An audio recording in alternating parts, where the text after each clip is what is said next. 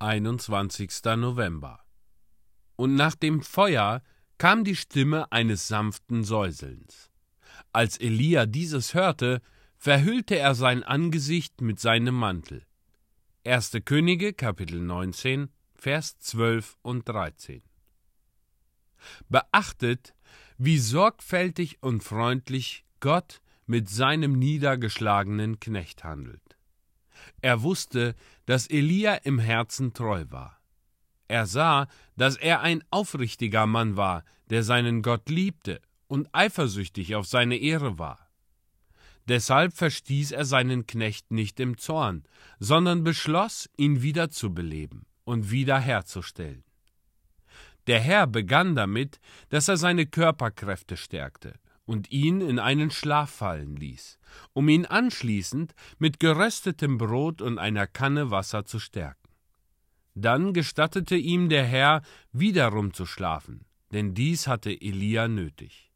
Wir können es nicht Zeitverlust nennen, wenn wir vor Anstrengung ermattet sind und Schlaf nötig haben.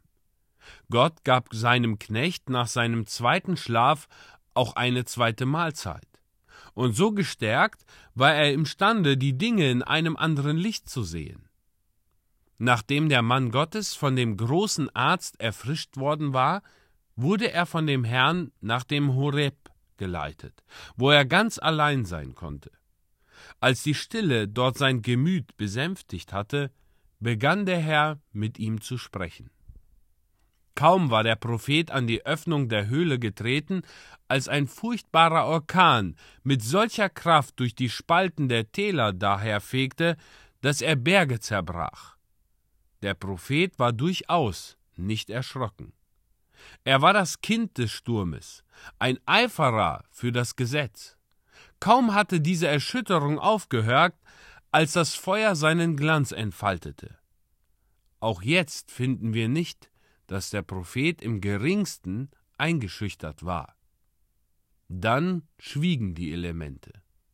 Es gibt nichts Schrecklicheres als eine tiefe Stille nach einem entsetzlichen Aufruhr.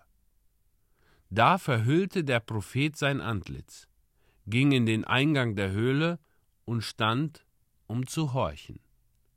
Das leise Säuseln hatte die volle Aufmerksamkeit seiner Seele geweckt. Es hatte getan, was alles Übrige nicht tun konnte, und er war bereit zu hören, was Gott ihm sagen würde.